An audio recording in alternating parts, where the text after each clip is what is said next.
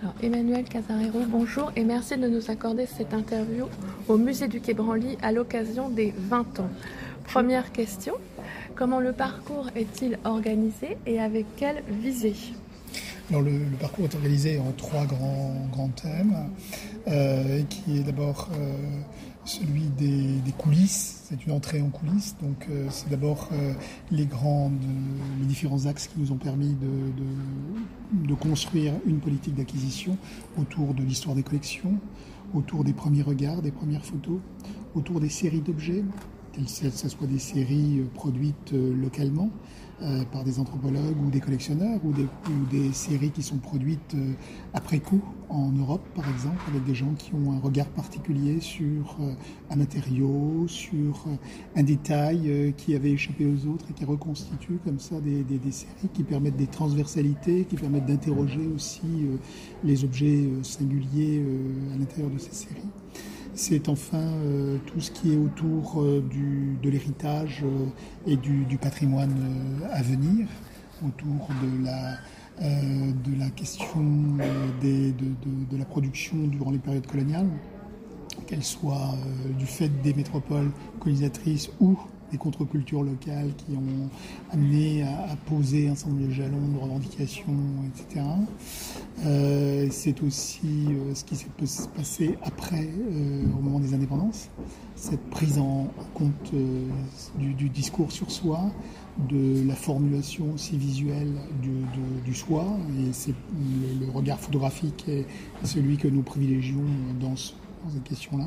Et en fait, c'est et enfin c'est le, le, le, regard sur euh, le contemporain, la manière dont euh, nous interrogeons la, la, globalité du monde et si on discernait euh, les formes de d'existence ou de, permanence de sculptures singulières dans, euh, dans des formes quelquefois euh, euh, assez inconnues du public, au contraire qui rentrent dans des formes de consommation culturelle. Et c'est cette interrogation que nous menons sur, sur l'ensemble des, des quatre continents qui nous intéressent.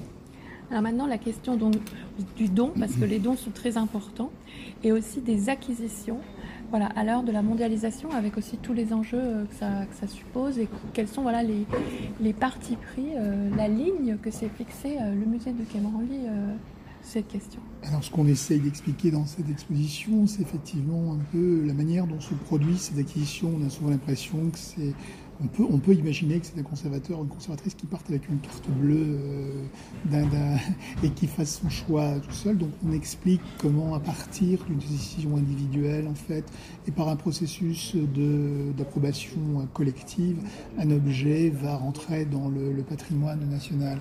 Cet objet peut rentrer de, deux grandes manières, soit avec une acquisition onéreuse, soit sous forme de dons. Ces dons peuvent être des dons euh, manuels ou alors des, des, legs, euh, ou des, des, des, legs après, après testament.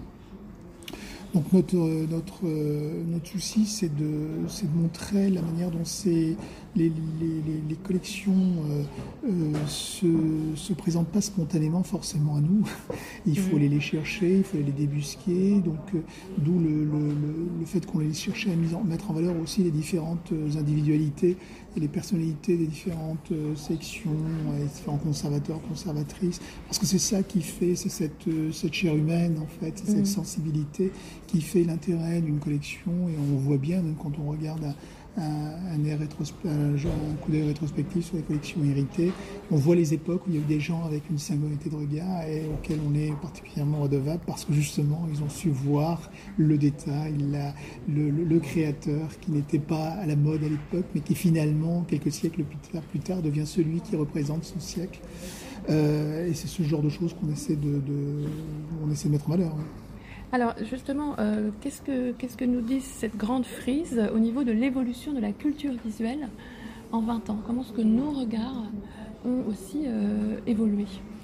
Euh, je pense qu'ils évoluent, ils évoluent en permanence. Hein. On est tous, on vit tous dans un monde où les idées, les idées changent je pense qu'il montre aussi les, permanences, c'est-à-dire qu'au-delà des, des, soubresauts, quelquefois, euh, d'une actualité qui nous font euh, tout à coup euh, retenir notre souffle sur tel aspect ou tel autre, une politique d'acquisition, ce qui est important pour un musée comme le nôtre, c'est d'avoir des grandes lignes en fait, sur lesquelles on se, on se repose et de, vérifier justement par, euh, dans le temps que ces grandes lignes se, ont un fondement euh, qui est intéressant et au contraire s'ils nécessitent des réajustements.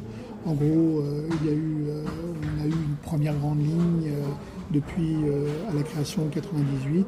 Et puis en 2000, euh, dans les années 2011-2012, on a travaillé sur un, un, projet scientifique et culturel qui a permis d'infléchir aussi un certain nombre de choses pour prendre en compte les acquis, les évolutions, les, les, changements de sensibilité aussi, euh, et, puis l'émergence de, nouveaux, de nouvelles formes d'art aussi, ou de, de, nouveaux, de nouveaux artistes.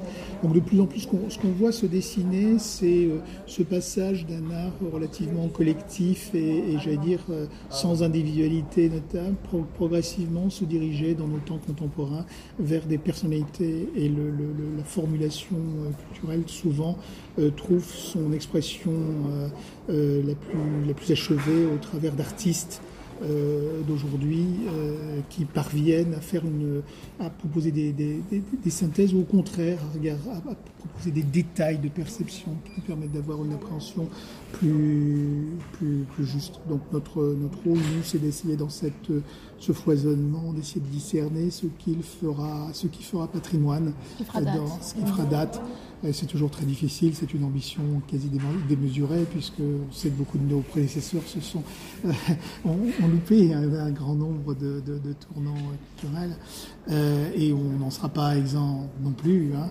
mais je pense que c'est ce qu'on nous demande de faire, et c'est mmh. ce qu'on essaie de faire pas simplement avec un petit cénacle de, spécialistes qui se rencontrent régulièrement, mais aussi en ayant euh, dans ce musée, euh, ce département du patrimoine est aussi couplé au département de la recherche, et c'est cette, euh, cette, ouverture finalement d'une perception, d'une analyse, d'une intelligence du, moment et des, et des, formes artistiques qui nous permettent aussi d'essayer de diriger notre regard vers ce qui pourrait faire patrimoine dans les années à venir. Alors justement, ça m'amène à, la place de la création contemporaine avec euh, un grand nombre de photographes. Voilà, quelles sont aussi les, ambitions que vous vous donnez dans ce domaine?